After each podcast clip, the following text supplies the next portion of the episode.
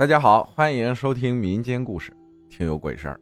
宋友，一件不恐怖但很离奇的故事。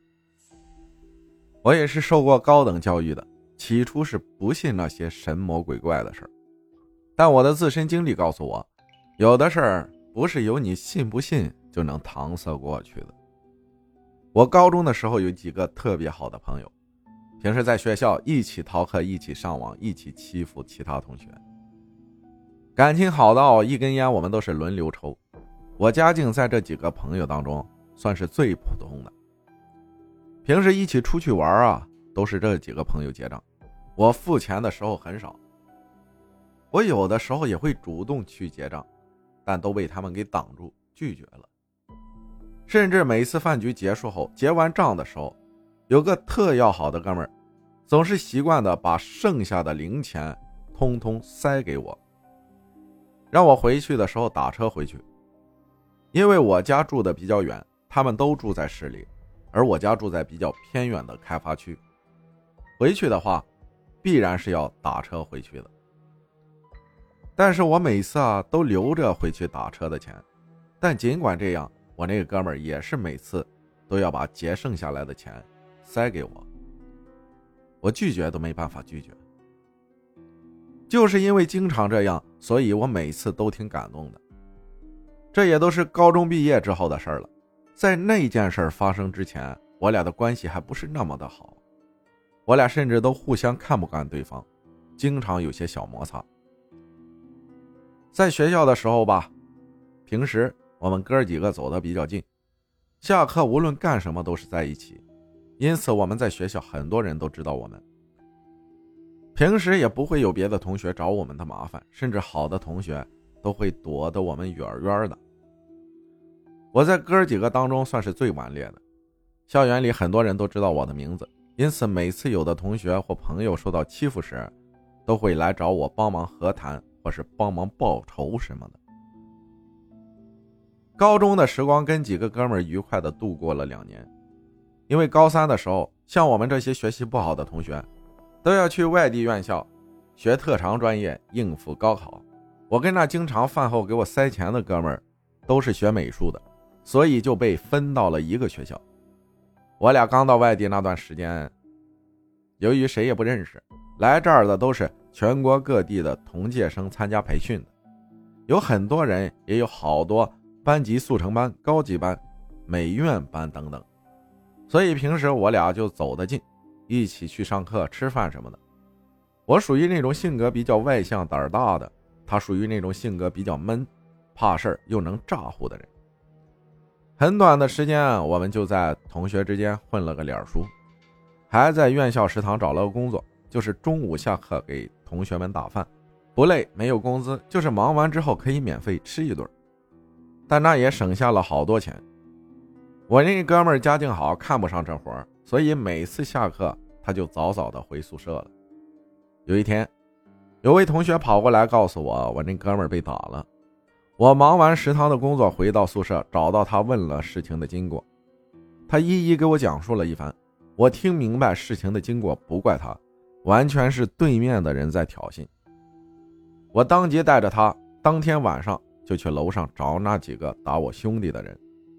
可能是我在食堂工作的原因，很多人都见过我或者认识我，学校里朋友也多，又或者是我长得不太面善。当他们见到我带着我哥们来找他们的时候，他们害怕了，赶忙连连道歉，并且要请我们吃饭，算是赔礼道歉了。这件事就当过去了。最后这件事让我哥们也找回了面子。从这之后，我这个哥们便跟我的关系好了很多。导致毕业之后每次吃饭给我塞钱的情况。高中毕业之后，我们都各自考上了不同的大学，联系也变得少了很多。但每次寒暑假的时候，我们都会经常找机会一起出来聚聚，感情还是那么的好。直到我们大学毕业，我在南方一家私企参加了工作没两年的时间，突然有一天，高中同班 QQ 群里传来了噩耗。说我那个哥们儿不幸离世了，因为一次喝酒不慎被鱼刺卡住了喉咙，当时没在意，后来到医院啊，事态就变得严重了。由于卡住的地方发炎不断扩散，咳嗽不止，在我们那儿的小医院的医疗设施已经满足不了他的病情恢复了，但还是来不及。由于不断咳嗽导致心血管破裂，不幸离世了。我知道这个事情之后难以接受，非常难过。过了几天，我这哥们儿要下葬的时候，我们原高中的同学大多都去送了最后一程。由于我刚找到工作，距离又比较远的原因，没有办法及时回去送送他，还被其他同学指责了一番，说平时我俩的关系最好，最后了也不来送最后一程。因为这件事，我还自责了很长一段时间。在我那哥们下葬之后，长达数月的时间，我常常晚上做噩梦，还时不时的梦见我这哥们。在梦里，我哥们跟我说，他自己一个人在那里没意思，能不能过来陪陪他？在梦里，我隐约的能想起他已经过世了。我先是不搭理他，他再三的追问，让我过去找他玩。他在那儿怕被欺负，想我过去帮忙撑腰。我清晰的记得，在梦里我被督促的不耐烦了，都急眼了，大声的呵斥道：“你该去哪儿就去哪儿，别再来烦我了。”说完便从梦中惊醒了过来，之后便再也没有梦见过他。之后我每每想起这个梦，就觉得后怕。但凡我的性格属于软弱的那种，同意了去找他，真不知道后面的事情是怎么样的。还时常的安慰自己别信这些，但又常常听老人讲宁可信其有，不可信其无。总之想到这些后颈就阵阵发凉。但是因为这件事之后，我感觉我的运气完全遭到了变化，甚至身体素质急剧下降。有时候上个三楼就明显感觉自己体力跟不上，大口的喘气，还时常的感冒发烧，每天浑浑噩噩的像。梦未醒，身体轻飘飘的游走。那时候我才二十五岁，在这儿之前，我的身体素质一向是很抗造的那种，四百米的一圈跑下来都不喘口气儿的。别说三楼，就是六楼，我一路跑上去都不带费劲儿的。甚至运气也是比较幸运的人，无论什么事情都能很顺畅，考学、毕业、论文、找到理想的工作，都非常的顺利。但在这儿之后。我的运气天翻地覆的变化了一番。一开始我没往这儿想，但是后来不得不这么想。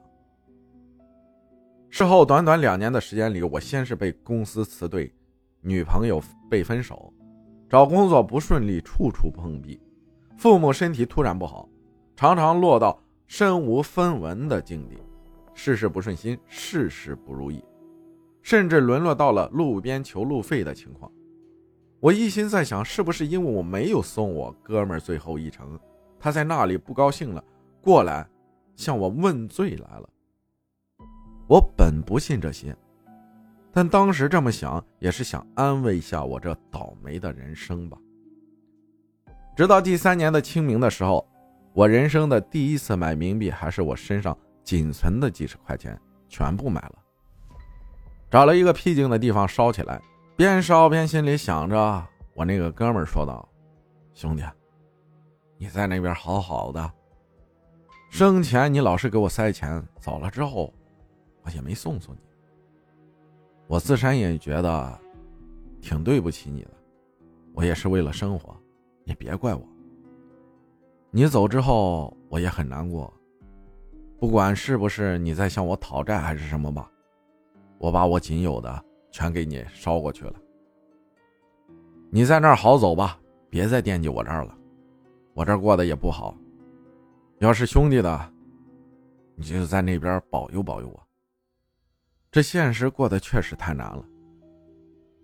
说着说着，我还不自觉的落泪了。从那之后，奇迹的是，我的运气慢慢的又回来了，事业顺心，娶了个爱我的老婆。并且父母的身体慢慢的也好转了，也生了个可爱的女儿。事情发生了很多年，我每每想起这件事我都会想起我跟我哥们的那几年。往后我会每年给我那哥们儿烧点钱过去，但愿他在那里好好的，至少不会因为钱发愁，就像他活着的时候，当初那样为我。分享这个故事是想告诫别人，若出现身边朋友离世的情况，千万千万要及时送最后一程。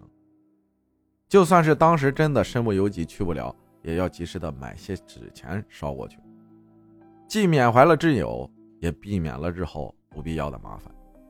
有的时候真的不是你信不信就能搪塞过去的。举头三尺有神灵的老话，必然是有它的道理。感谢郭黄晨分享的故事，兄弟情。谢谢大家的收听，我是阿浩，咱们下期再见。